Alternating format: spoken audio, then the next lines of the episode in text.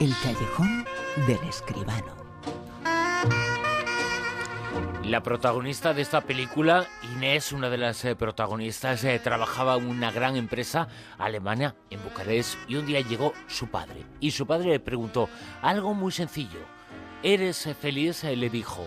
Y su respuesta sí que no fue ni sencilla ni complicada. No fue. Simplemente no se atrevió a responder y la búsqueda de esa respuesta, su experiencia, sus sentimientos, es lo que eh, trata la película, la primera película de la que vamos a hablar esta noche en el callejón de José Manuel Escribano. José Manuel, muy buenas. Buenas noches, efectivamente me río porque es que ahí empieza todo, en esa pregunta tan sencilla, ¿no? Hija mía, ¿eres feliz? Bueno, pues eh, en fin, lo que se monta lo vamos a analizar ahora. Lo que se monta más en una película alemana. El cine alemán llega poco, pero cuando llega lo hace con grandes obras, ¿no? Eh, pues yo creo que sí, pasa un poquito eh, con los cines de fuera, que como nos llega con dificultad, de fuera, que no sea Estados Unidos, claro, como nos llega con dificultad precisamente porque el cine americano lo acapara todo, pues se produce una cierta selección natural, podríamos decir, ¿no? Entonces lo que llega a nuestras pantallas pues suele ser de lo mejorcito, salvo, salvo excepciones, ¿verdad? Y la película se titula Tony Erdmann. Bueno, ¿y entonces eres feliz aquí? Estamos hablando de muchos conceptos. Diversión, felicidad, vida. ¿Por qué merece la pena vivir?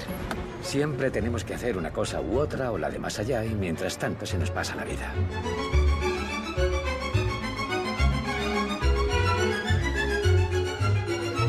Decía John Lennon, ¿qué son los planes? Eh, lo que se hace mientras la vida pasa y que eso es. lo que muestra un poquito esta película, que estamos siempre planificando el futuro, pensando lo que vamos a hacer y mientras eh, lo decidimos, eh, la vida está pasando, hay que aprovecharla más para ser eso, para ser eh, felices. Y sobre la felicidad y la búsqueda de esa felicidad es una de las cosas de la que habla esta película.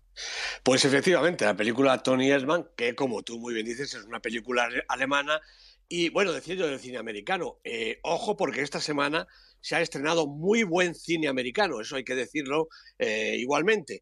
Pero esta película, quizá por ser alemana, es eh, un poquito la más especial de la cartelera. La directora es Maren Ade y los protagonistas Peter eh, Simonischek, Sandra Hüller y Michael Winterborn.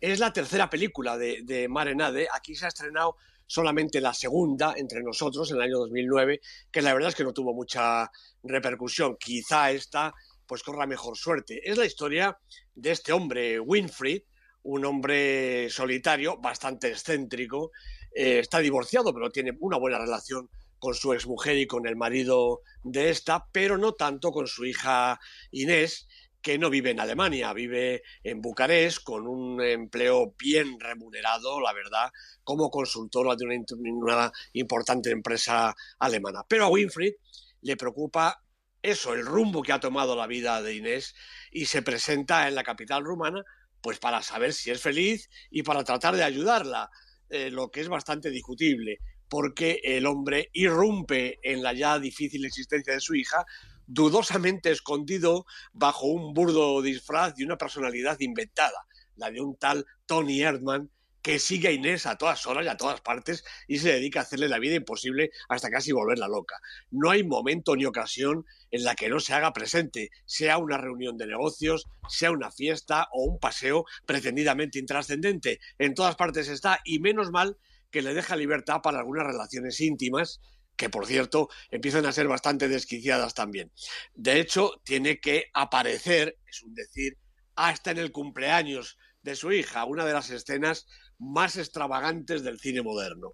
Bueno, esta película excesiva y arriesgadísima, que ya ha ganado todos los premios europeos y también es favorita para el Oscar a la película extranjera, resulta un relato provocativo y transgresor que no deja un respiro al espectador en su bastante larga duración, hay que decir. A veces parece una locura y a ratos se muestra impregnada de poesía. En realidad, es una comedia, una comedia bastante alemana y bastante desaforada, que esconde en su seno un caso de decidido amor paternal. Esta es la, raíz de la historia. Todo lo que ocurre en la pantalla es sorprendente, pero lo más original y perturbador es este personaje protagonista, el pintoresco, abrumador y falso Tony Erdman. Que da título a la película con la que hemos inaugurado la sesión con José Manuel Esquivaro esta noche, en donde también vamos a hablar de lo que ha ocurrido en el cine, las cifras del cine en el año que se ha finalizado, que ha finalizado recientemente, el 2016. Pues sí, ya tenemos prácticamente todas las cifras. Eh, eh, organizadas y propuestas por Comscore, antes de Rentrack, que es el auditor más fiable. Eh, bueno, se han estrenado 532 películas, Bruno, en 2016, y, seguramente se queda alguna escondida por ahí, de estas que tienen un estreno fulgurante y nadie las ve. De los 532, 121 películas eran españolas se han vendido 100 millones de entradas, 100 millones 275 mil 624 exactamente entradas. Quiere decir que han ido ese número de personas, a veces las mismas, claro, a ver una película, con una recaudación de casi 602 millones de euros. El cine español de esta tarta se ha llevado 109 millones y un poquito más de euros de recaudación, con 18.144.453 espectadores, entradas vendidas para el cine español. La cuota ha sido, manejando estas cifras, del 18%. No hemos llegado a ese mítico 20 que parece que señala el año de éxito. Eh, de todas maneras, hay que decir que no se superaban los 100 millones de espectadores en general desde el año 2009, es decir, que la cosa va mejorando, la recaudación ha subido un 5% desde el año anterior y las entradas vendidas un 6%, porque la entrada, el precio medio de la entrada ha bajado un poquito. Estaba en 6 euros con 7 céntimos y ha bajado en este 2016 a 6, euros con un centimito. Poco a poco esas eh, ofertas y esas secciones especiales, la fiesta del cine, pues van teniendo su repercusión. Y nosotros lo que estamos eh, pendientes es eh, de los puestos de la gran lista, de el Super 10. ¿Qué esta semana sitúa en el puesto número 10?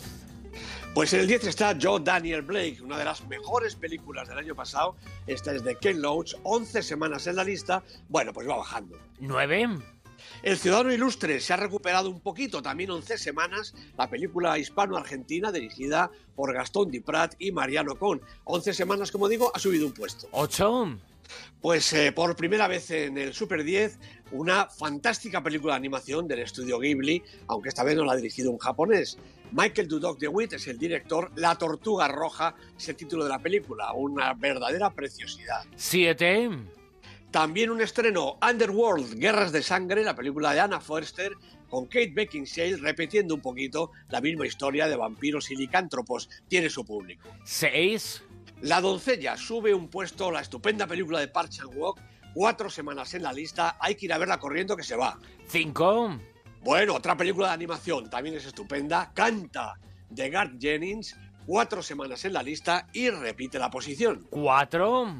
En el 4 está Comanchería, película francamente sensacional, un western moderno de David Mackenzie, cuatro semanas en la lista, aunque ha bajado un puestecito, luego veremos por qué. En el 3... También baja Silencio de Martin Scorsese, estaba la 2, ahora está la 3, película realmente dura, pero realmente importante, como digo, de Martin Scorsese. ¿Y en el puesto número 2? pues también ha bajado un puestecito. Patterson de Jim Jarmus con Adam Driver, Gossifet Farani, seis semanas en la lista y ya veremos ahora mismo por qué ha caído. ¿Y por qué ha caído? ¿Por el nuevo número uno, quizá?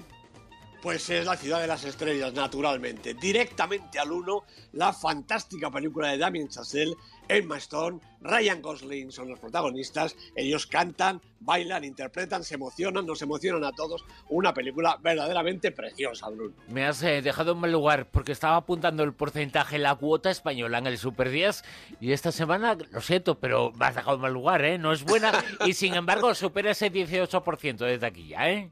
Pues efectivamente, en el año pasado estuvo así, vamos a desear que este sea muchísimo mejor. José Manuel Esquivano, muchísimas gracias. Nada, Bruno, un abrazo.